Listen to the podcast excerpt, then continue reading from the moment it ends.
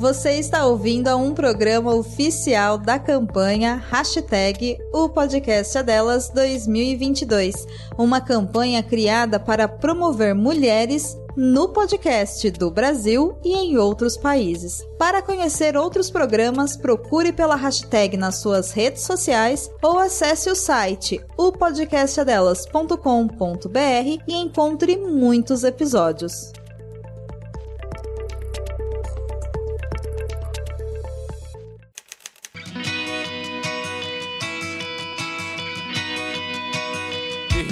Na Estante, o seu podcast de adaptações literárias do site Leitor Cabuloso.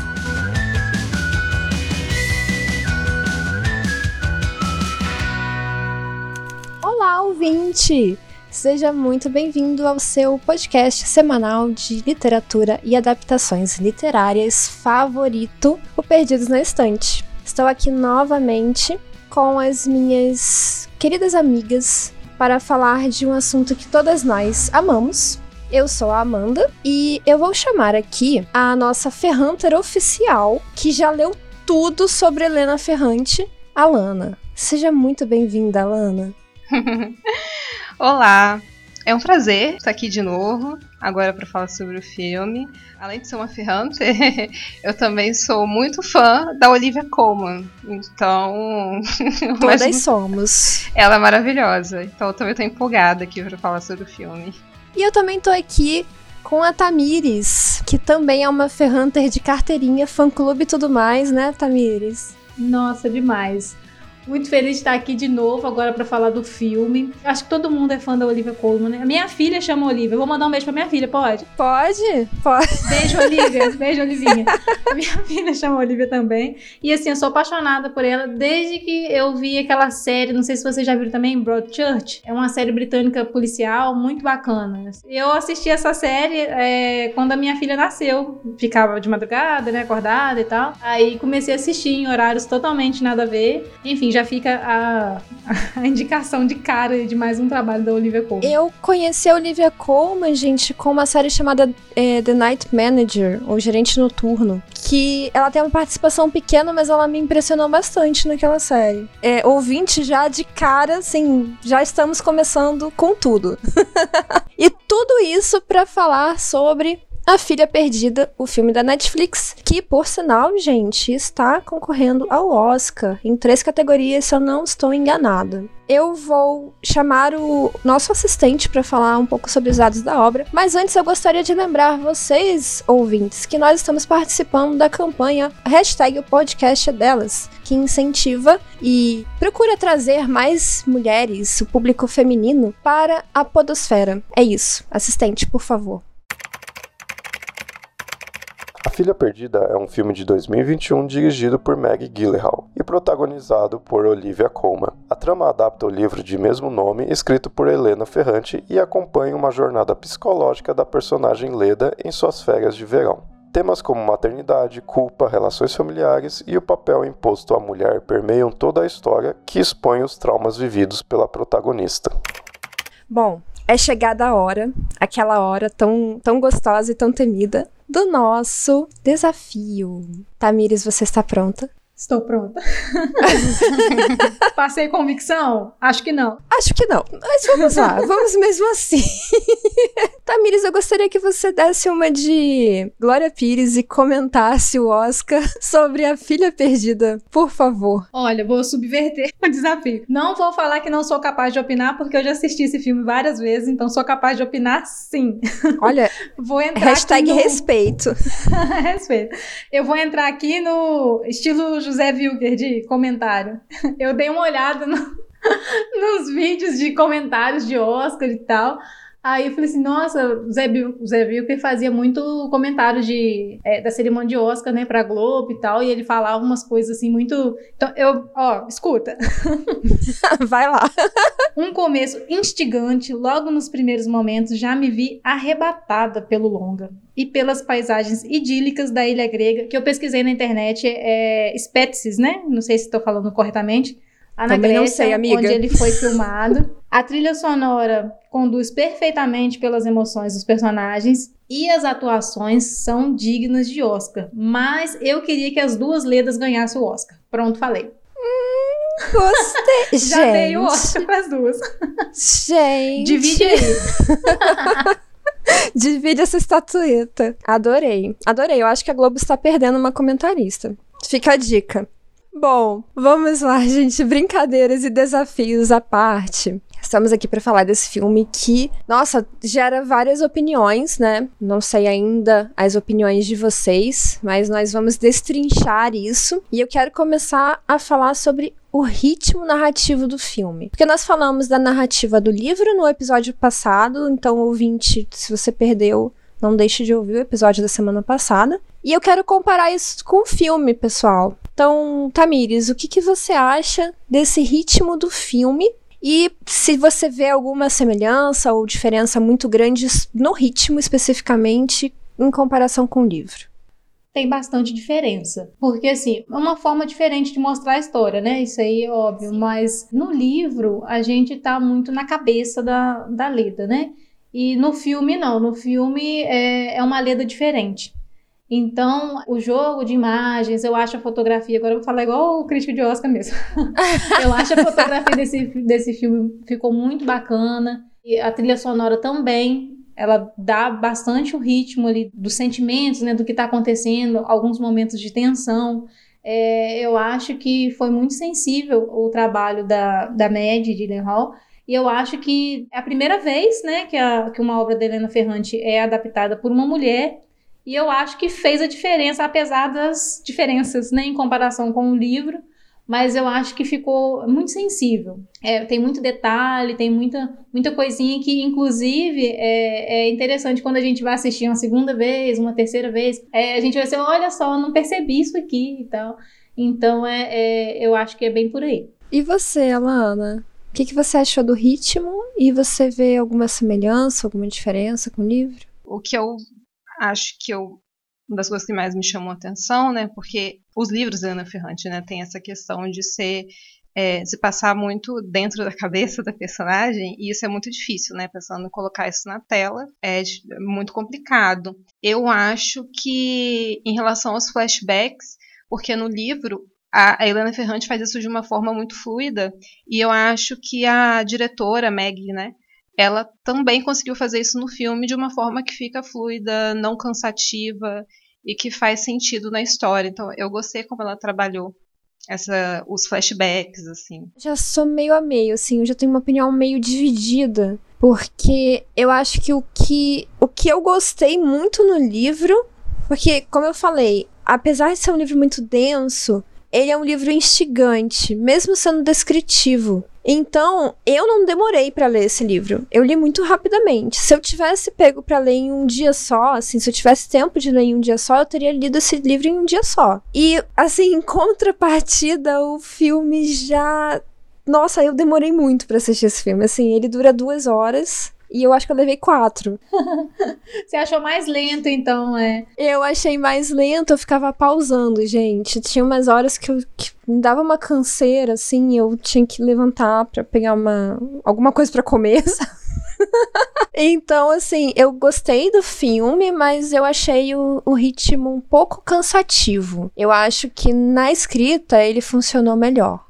Não, não querendo julgar a questão da adaptação, é só o ritmo mesmo. Eu acho que o ritmo desses flashbacks funcionou um pouco melhor na escrita. É porque no livro, né, bom, não tem pausa, né? Vai acontecimento atrás de acontecimento. E no, no filme, um filme de duas horas, realmente um filme um pouco longo, porque não existe mais filme de uma hora e meia, né?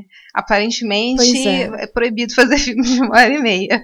é, eu sinto saudades. Especialmente se for para concorrer ao Oscar, né? É, agora é tudo duas horas, duas horas e meia enfim.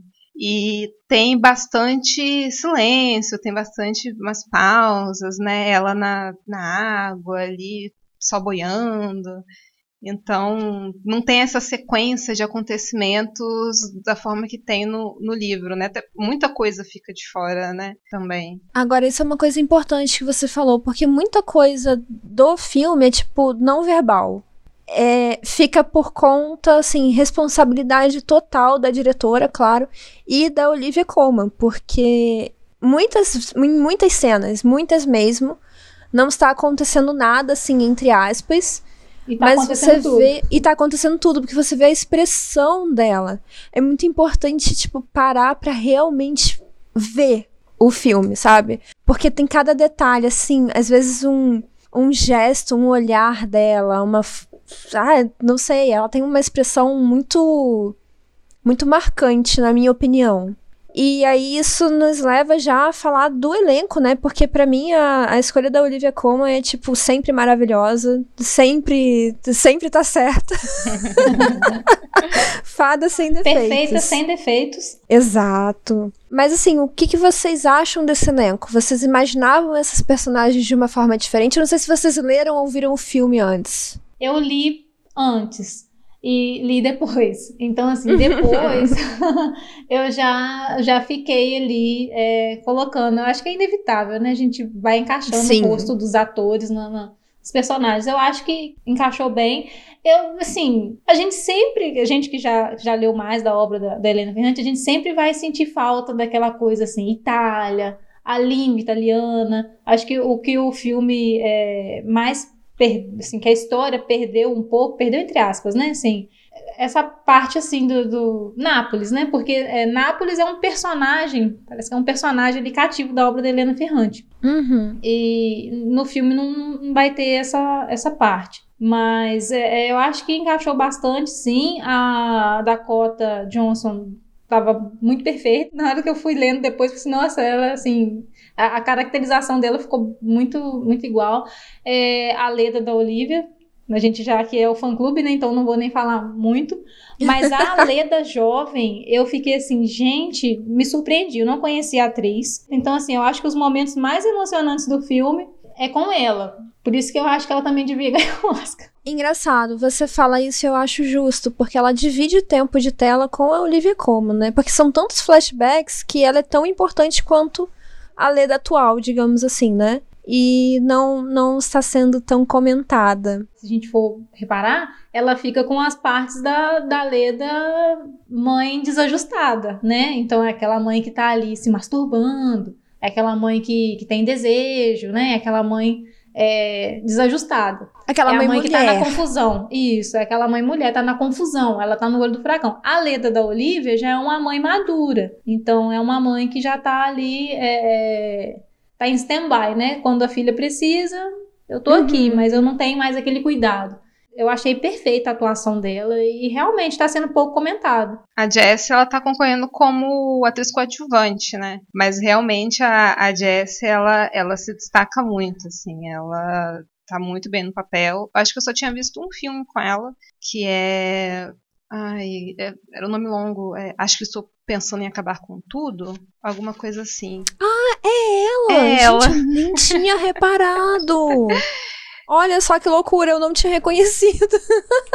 É, eu gostei, como já falei, pra mim a, a Olivia Colman é sempre a escolha certa. Ela carrega o filme assim com uma naturalidade absurda naquelas cenas que tá tudo parado, né, como eu falei entre aspas, mas tá tudo acontecendo dentro da cabeça dela e você vê que tá acontecendo dentro da cabeça dela. Ela te convence disso ela tem esse poder de te falar, sabe, uma história inteira em silêncio. A Olivia Colman é realmente maravilhosa, gente. Rasgação de seda total, desculpa.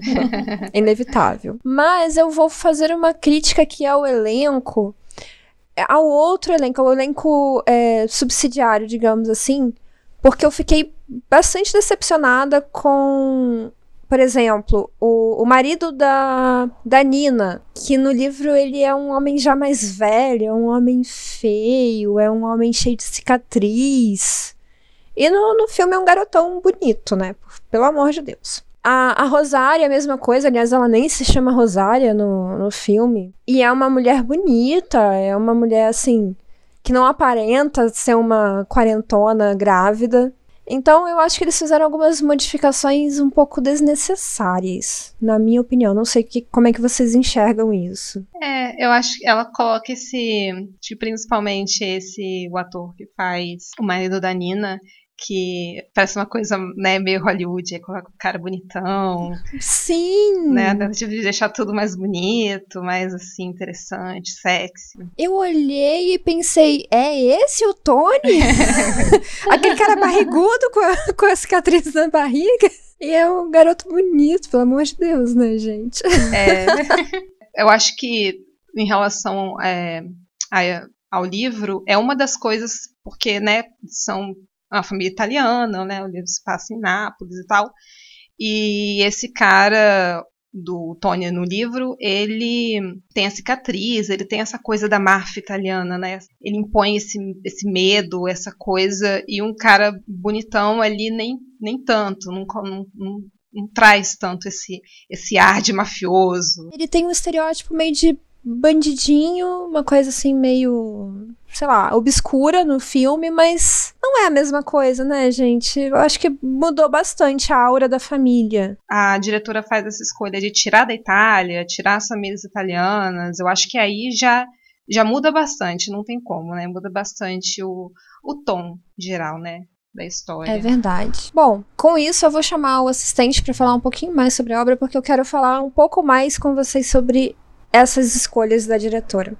Assistente, por favor. Apesar de ter dividido a audiência com seus monólogos e cenas intimistas, A Filha Perdida teve uma recepção bastante calorosa pela crítica e recebeu inúmeras indicações ao Oscar, Globo de Ouro, Critics' Choice Awards, Festival de Veneza, BAFTA, Sindicato dos Atores, entre outros, e em várias categorias. Melhor direção, melhor atriz, melhor roteiro adaptado estão entre as principais. Então, ouvinte, aqui a gente começa o nosso bloco com spoilers. Se você não leu o livro, leia. Ouça o nosso episódio anterior sobre o livro.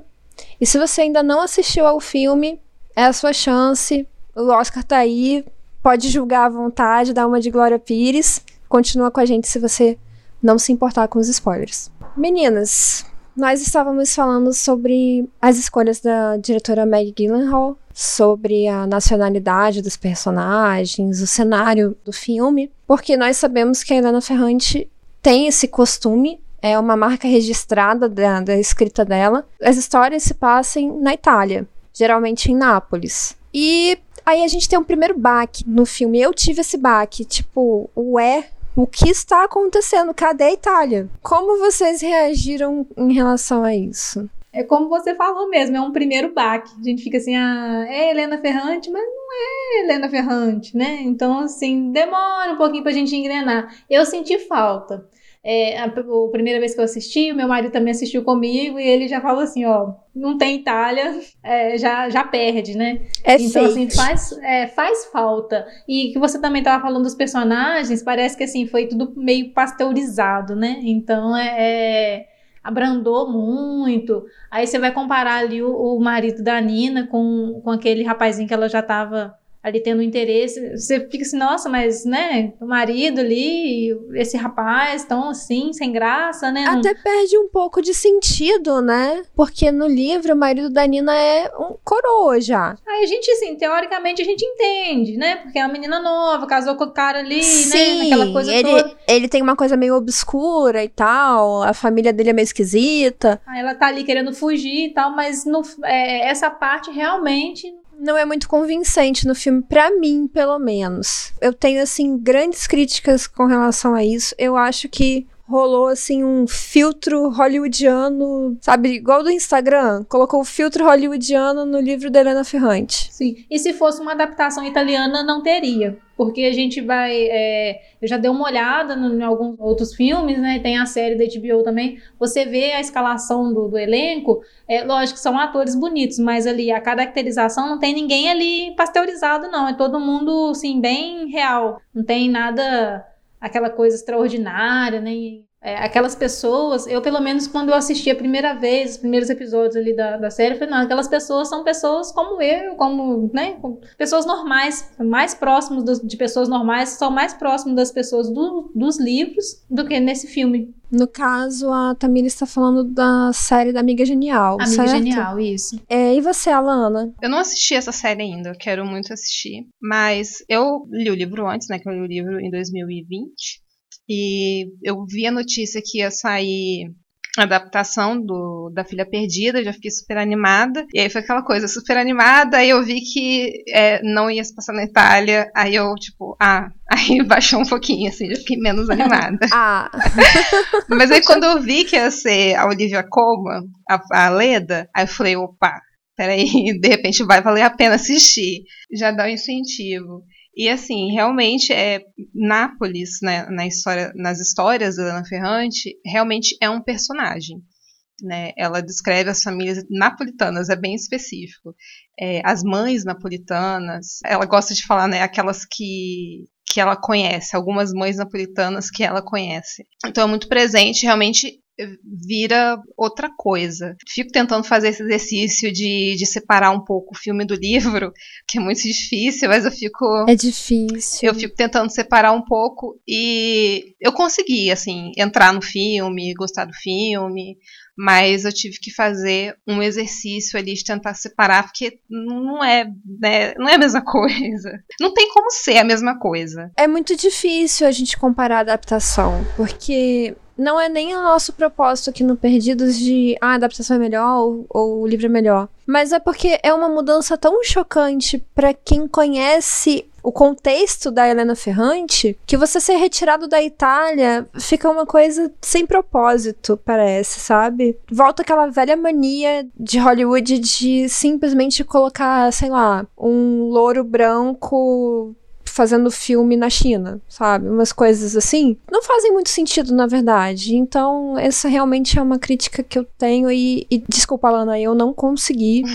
eu tentei muito, mas eu não consegui comprar muito essa ideia de se passar nos Estados Unidos. Quando eles começaram a falar sobre Queens e não sei o que, os, os bairros norte-americanos, eu, eu, fiquei, por que, que vocês estão falando isso? E ainda tenta colocar o Queens como, porque o Queens é esse bairro, subúrbio, que tem gangues, tem máfia, tem não sei o que, aí tenta colocar isso assim. E é uma pegada completamente diferente da máfia italiana e, e Bom, enfim, é completamente diferente. Na minha opinião, isso não, não sei, não me desceu muito bem. Mas a Olivia Colman sempre dá uma salvada na situação e vamos falar da Leda, então, já que falamos tanto da Olivia Colman. Porque o que, que vocês acham? Assim, o filme conseguiu da mesma forma que o livro, ou de uma forma melhor, ou de uma forma pior, ou, ou enfim, as considerações de vocês.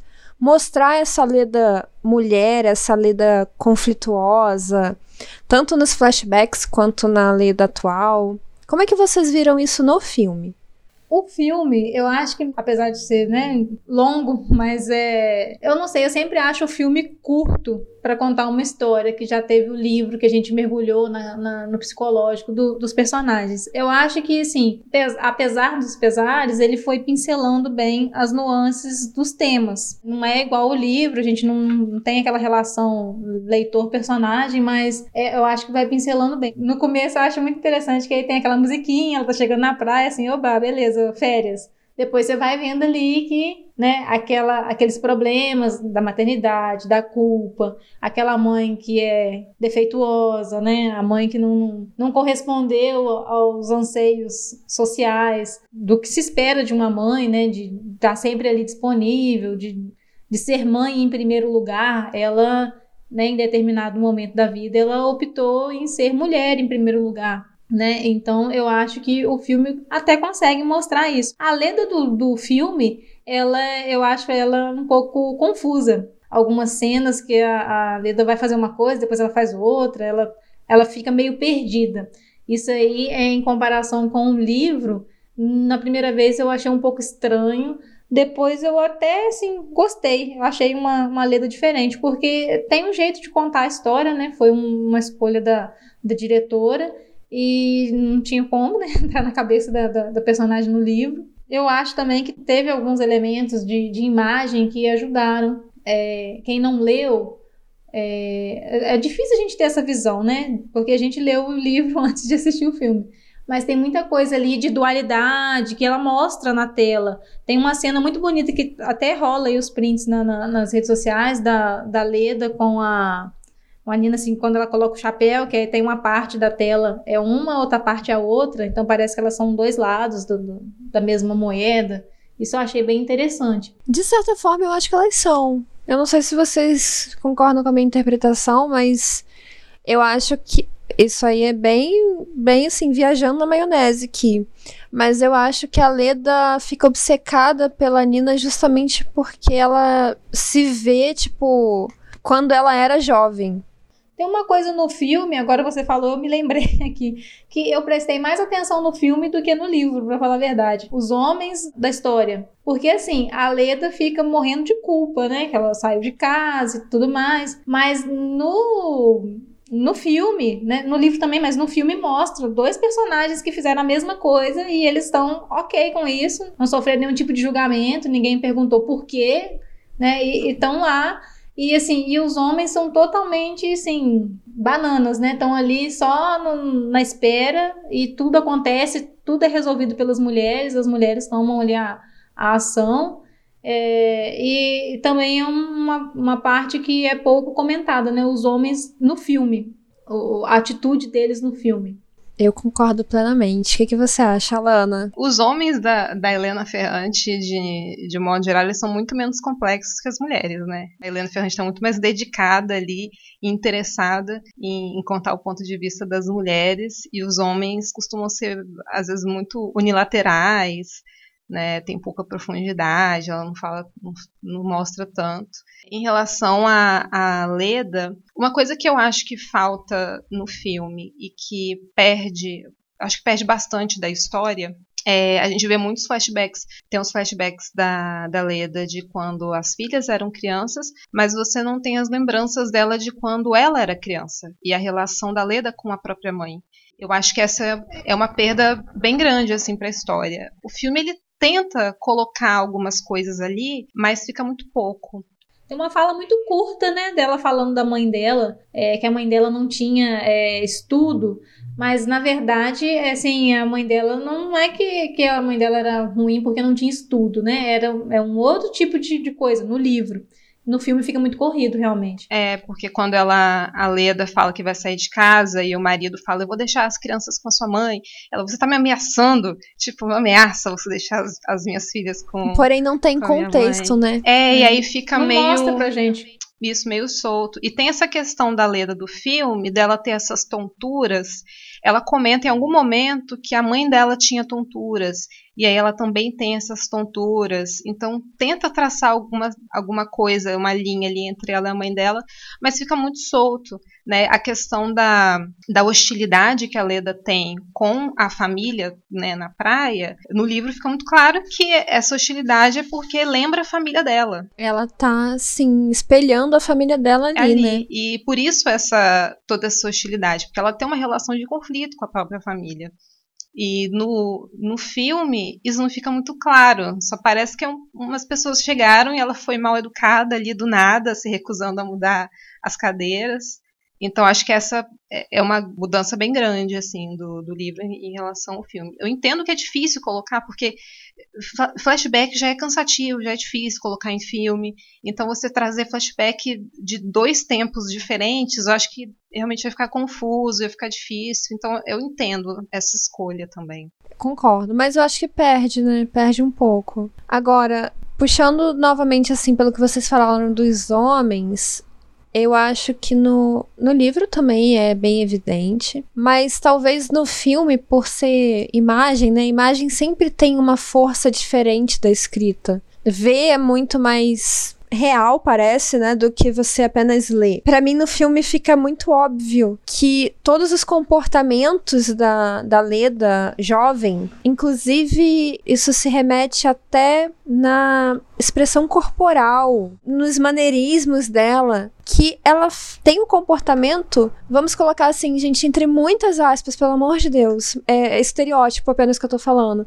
mas ela tem um comportamento de um homem. E ela tem um comportamento de um homem sendo mulher e ela é julgada por isso enquanto os homens não são julgados. Porque ela tem um amante e ela não tem pudor em ir pra cama com esse amante, falar com as filhas na cama do amante. Ela não se importa muito se o marido tá sofrendo ou não, ela simplesmente faz o que ela quer. Ela dá muito, muito mais prioridade ao trabalho do que às filhas, à família, né, ao seio familiar ela sai de casa ela, como a Tamiris usou a, a, expressão, eu adorei, ela dá um atestado ali de três anos e volta depois como se nada tivesse acontecido.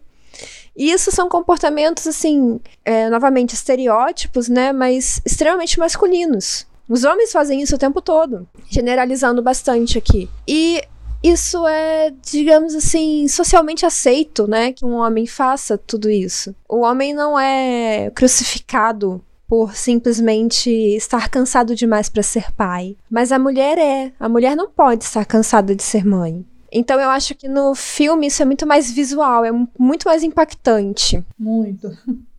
E realmente, né? Porque a, a mãe, né, a mulher, ela também tem vontade de sair correndo. Só que, né, não é socialmente aceito que ela, que ela faça isso. Tem uma psicóloga que eu, que eu sigo no Twitter, eu gosto muito dela. É, como é o nome dela? Lívia Ferreira. Ela também é super fã da Ferrante e tal, e ela é mãe.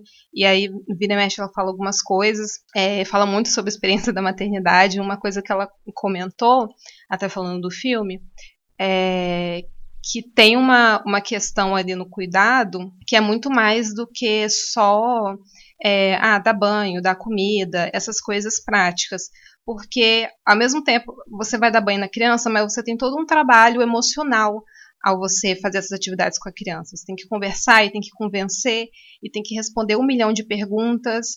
E, e aí a mãe é aquele foco de, de perguntas e dúvidas de tudo que a criança tem e é o tempo todo essa demanda que é muito emocional. E, e ela cita uma cena do filme, quer dizer, ela cita duas cenas do filme quando a, ela tá ali no meio do trabalho e a criança cortou o dedo e tá chorando, e o, o pai tá no telefone, e ela larga ali o trabalho para fazer o curativo no, no dedo da criança, ela vai lá, ela faz o curativo, só que a criança fica o tempo todo pedindo beijinho, o beijinho, porque não é só fazer o curativo, tem essa demanda emocional. E aí tem um momento que ela vai embora, que ela tá ali com uma pessoa que vai.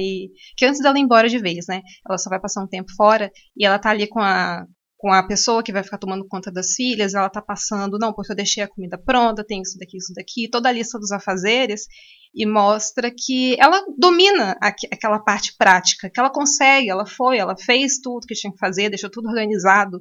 O que realmente é, é difícil para ela e o que fez ela ir embora é essa demanda emocional que ela não conseguia dar conta da, da criança o tempo todo perguntando e pedindo e pedindo beijinho e pedindo a coisa que aquilo que estava é, é, sufocando, assim. Então é, é, é, muito mais do que só a demanda prática. Eu acho que o filme mostrou isso de uma forma, assim, muito eficiente, assim, e bonita de ver. Realmente conseguiu essa parte é, ficou incrível, achei de, de assistir, assim, consegue pegar até mais do que, não sei se mais, é porque realmente é, quando você está ouvindo ali as crianças gritando, chorando, realmente vendo e ouvindo, você, você consegue sentir ali o, o como que é, é, difícil ali toda aquela demanda que ela tem, né? Você consegue ter uma sensação maior ali do que, que é isso. Perfeito seu comentário, Alana. Eu pensei nessa cena do, do beijinho no momento que você começou a falar. Aliás, assim, eu vou falar uma coisa que eu tenho certeza que a Tamires vai concordar comigo, mas qualquer pessoa que já tenha ficado perto de uma criança chorando insistentemente sabe o quanto isso é cansativo emocionalmente. Se você tem responsabilidade sobre aquela criança, pior ainda. É porque é você que tem que resolver, né? Não tem como correr. É desgastante. É desgastante você ter que resolver o tempo todo.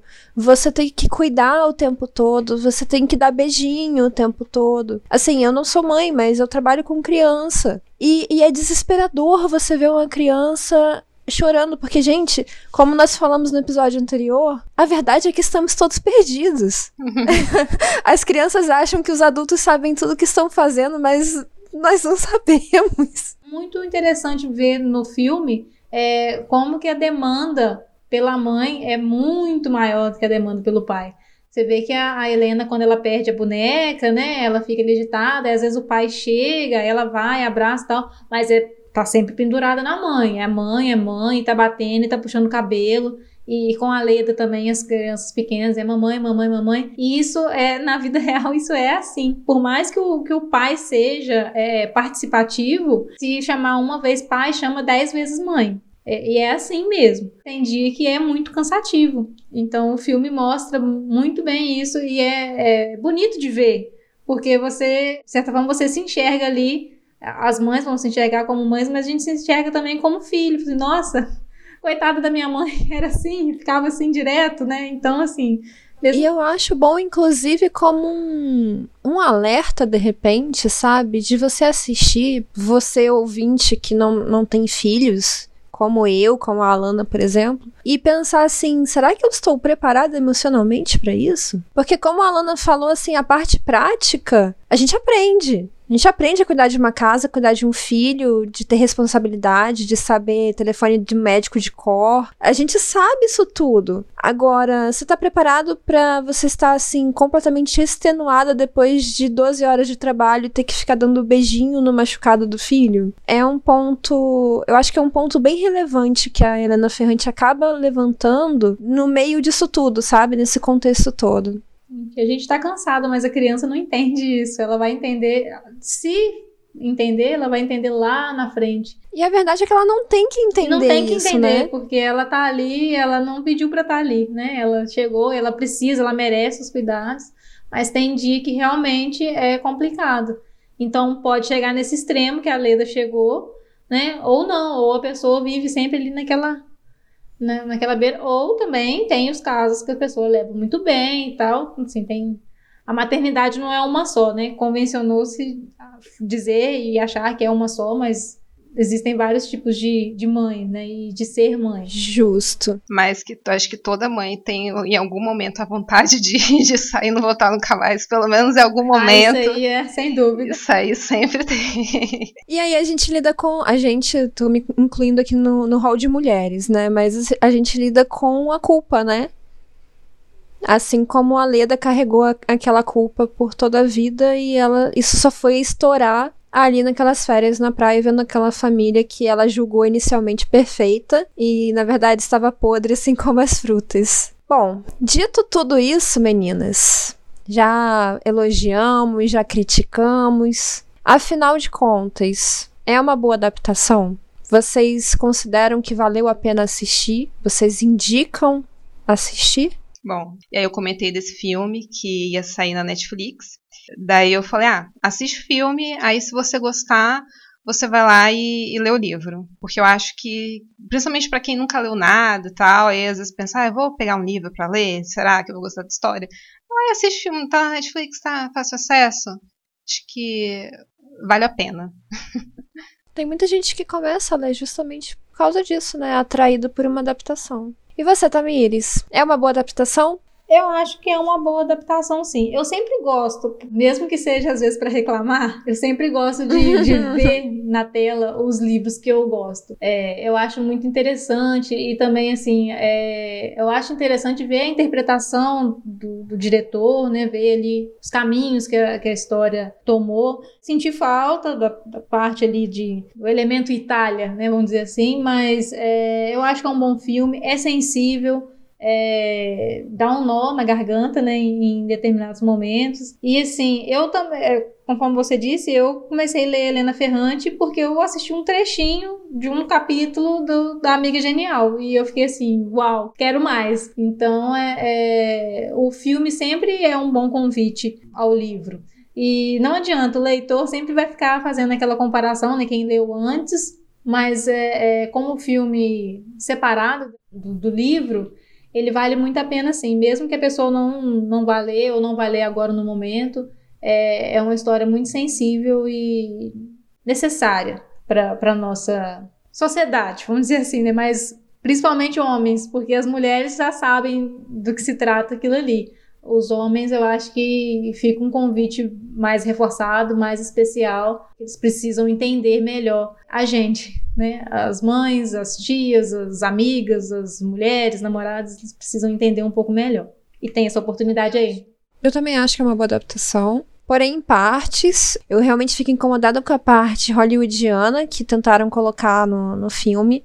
Eu achei isso completamente desnecessário. Eu acho que perdeu muito da essência da do contexto ferrante, mas na questão emocional eu acho uma excelente adaptação. Eu acho que a Maggie Gyllenhaal conseguiu ser uma diretora muito sensível na leitura dela. O que a Tamiris falou, eu concordo. Eu gosto muito de assistir as coisas que eu li, porque eu fico curiosa para saber como que aquele diretor, como que aquele roteirista interpretou o que eu gostei. Será que interpretou da mesma forma? Eu fico curiosa com isso. E eu achei que ela foi muito sensível na interpretação dela sobre a obra. E eu acho sim que é uma boa adaptação no, no geral, e só fica mesmo a minha ressalva, minha crítica construtiva aí, que não, não devia. Não devia ser alterada a nacionalidade da história. E dito isso, eu já vou dar a minha nota. Eu, eu dou um três selos e meio. Tô sendo um pouco dura aqui, mas eu dou três selos e meio porque eu realmente acho que isso fez bastante falta. E vou passar a bola pra Alana dizer quantos selinhos cabulosos merece. Aí eu sou muito boazinha, eu vou dar cinco. Olha só, coração de mãe.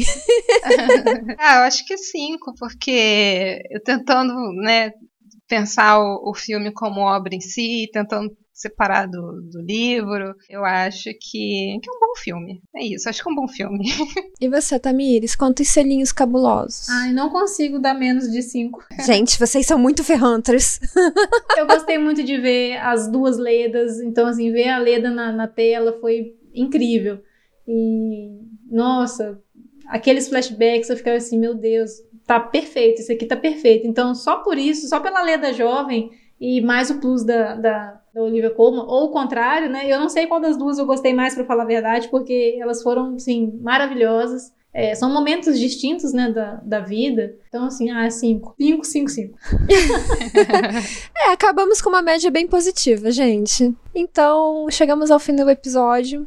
Ouvinte, muito obrigada por ter nos ouvido até aqui. Meninas, foi maravilhoso o nosso papo. Realmente precisamos de mais encontros ferrantes na nossa vida. Gostei demais. Alana, muito obrigada pela sua participação. Por favor, nos conte um pouquinho como que nós podemos lhe encontrar nessas internets de, da, da vida e pode se despedir aí do, do ouvinte. Muito obrigado, convite, muito feliz de estar participando aqui mais uma vez. Bom, dá para me encontrar no meu podcast, que é o Não Pode Tocar, é um podcast sobre arte e outras coisas também. É, as redes sociais, Instagram e Twitter, é, arroba não pode tocar, o pod de podcast, demudo, e o meu Twitter pessoal, que é arroba alanadof. Eu não costumo, não sou muito presente, mas se quiser bater um papo sobre Helena Ferrante e Olivia Colman também, eu estou disponível. Estamos expandindo o leque já. É. e Tamires, muito obrigada também pela sua participação. Fico muito feliz de você ter aceitado o convite e, por favor, nos diga como podemos lhe encontrar. Ai, primeiramente, eu que agradeço. Fiquei muito feliz de participar. Adoro falar sobre Helena Ferrante. Adoro falar sobre livros, na verdade, né? Falou livro ali, eu já tô com a orelhinha em pé e querendo falar. Eu tenho um site que fala sobre livros, literatura, é o literaturablog.com. É, não estou muito ativa nas redes sociais, mas de todas eu fico mais no Instagram, é arroba tamires, tracinho underline, de carvalho. E é isso. Pode entrar em contato para falar sobre Helena Ferrante e livros. E é isso. E eu sou a Amanda e eu estou no Instagram. Eu não uso outras redes sociais. Meu Instagram é Amanda Barreiro. Eu também estou aqui no Perdidos na Estante, como vocês já sabem. E nós nos vemos nos próximos episódios. Muito obrigada novamente, ouvinte. Um beijo e até a próxima. Contribua para novos episódios do Perdidos na Estante em catarse.me barra leitor underline cabuloso ou no PicPay. Se você é das redes sociais, nos encontre em twitter.com barra perdidosestante e instagram.com barra perdidosnaestantepod. Você acaba de ouvir o podcast Perdidos na Estante. Apresentação: Amanda Barreiro, Alana de Oliveira e Tamires de Carvalho. Pauta: Amanda Barreiro. Assistente: Leonardo Tremesquim. Edição: Leonardo Tremesquim. Esse episódio é um oferecimento especial dos nossos apoiadores. A vocês todo o nosso carinho. Mas o agradecimento especial vai para Rodrigo Leite, Airechu, Melissa de Sá, Cláudia Rodrigues, Nilda, Lucas Roberto Domingos, Carolina Soares Mendes, Luciano Terra, Caio Amaro, Fernanda Cortez, Igor Baggio, Marina Jardim, Carolina Vidal, Deise Cristina, Priscila Rúbia, Daiane Silva Souza, Luiz Henrique Soares, Marina Kondratovic, Luciana Bento, Clécius Duran, Amaury Silva, Aline Bergamo e Ricardo Brunoro. Gente, muito obrigada de verdade. Contribua você também para novos conteúdos do site Leitor Cabuloso.